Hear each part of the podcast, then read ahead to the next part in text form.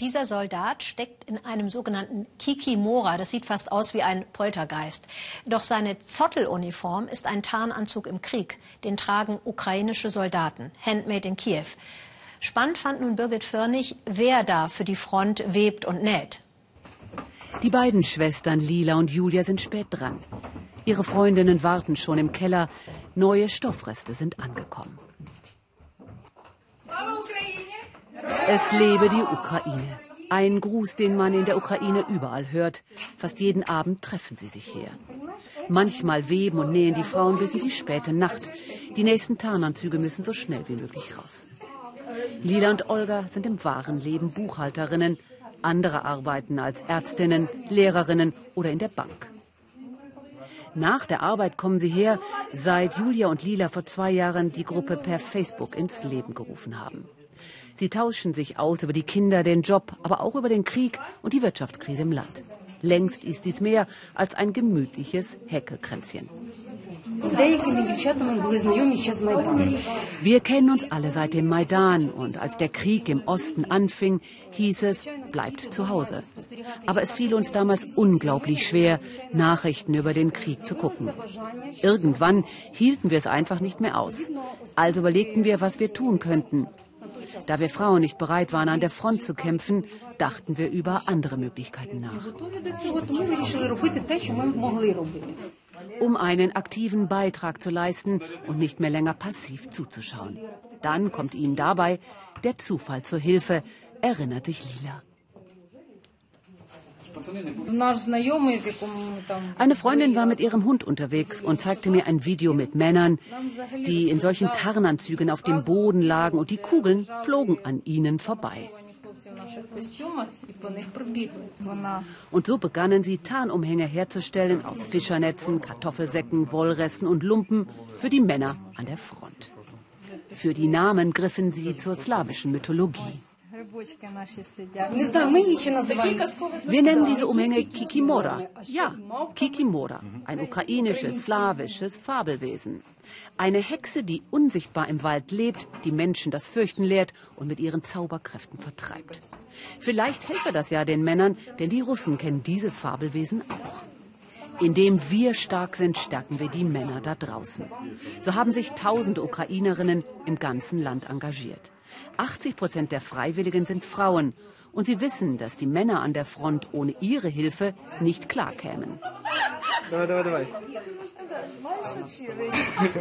Ohne sie läuft nichts in der Ukraine, meint Valeri, ein freiwilliger Kämpfer auf Heimaturlaub.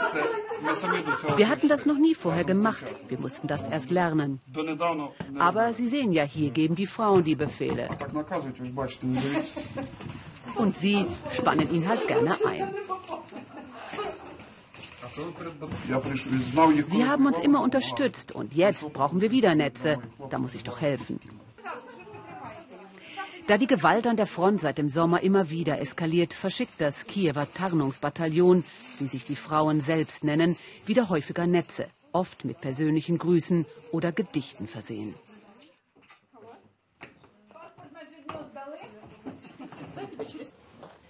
Am nächsten Morgen ist Valerie schon an der Front. Er ist die Nacht durchgefahren, 700 Kilometer quer durchs Land. Die Kameraden brauchten die Netze sofort. Ihr Kommandant ist angeschossen worden. Seit Tagen werden sie wieder angegriffen.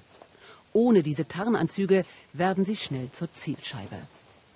Die Netze funktionieren hervorragend. In 10, 20 Meter Entfernung decken sie wirklich gut. Aber in einem Monat wird alles herbstlich gelb sein. Dann brauchen wir wieder andere Netze. Wir müssen sie ständig wechseln, wir brauchen ständig neue Farben.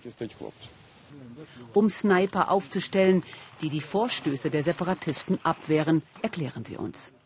Der prorussischen Seite ginge es um Landgewinne in kleinen Schritten, klagen sie. Seit Beginn der Waffenruhe 2014 hätten die Separatisten ihr Territorium um 5000 Quadratkilometer ausgeweitet, etwa die Größe des Saarlands. Jeden Tag werden wir angegriffen, versucht der Feind, unsere Linie zu durchbrechen. Nicht irgendwelche Einzelkämpfer, sondern ganze Einheiten. Der Krieg geht einfach immer weiter. Einen richtigen Waffenstillstand gab es nie, nur auf dem Papier, und wir dürfen nicht zurückschießen. Und so bleiben sie ständig auf der Hut. Es gebe zwar ruhigere Phasen, doch die würden meistens von blutigeren abgelöst, sagen die Soldaten. Auch die neuen Friedensvereinbarungen von Minsk sehen sie skeptisch. Wir müssen uns in einer von drei Zonen zurückziehen nach den neuen Bestimmungen. Aber gleichzeitig wird der Waffenstillstand an anderen Stellungen gebrochen, selbst tagsüber. In Kiew gucken die Frauen des Tarnungsbataillons nur noch selten Fernsehen, denn die meisten Abende verbringen sie in der Werkstatt. Der Krieg sei längst zum Dauerzustand geworden, der sie nie zur Ruhe kommen lasse, meinen sie. Gewöhnen könne man sich daran nie.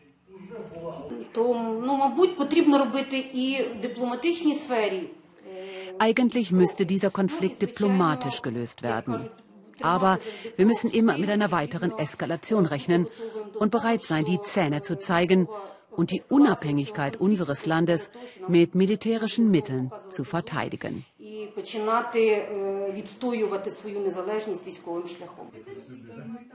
Am nächsten Abend sind sie wieder im modrigen Keller und stellen neue Netze her. Dieses Mal in gedeckten Wintertönen. An den Frieden glauben sie nicht.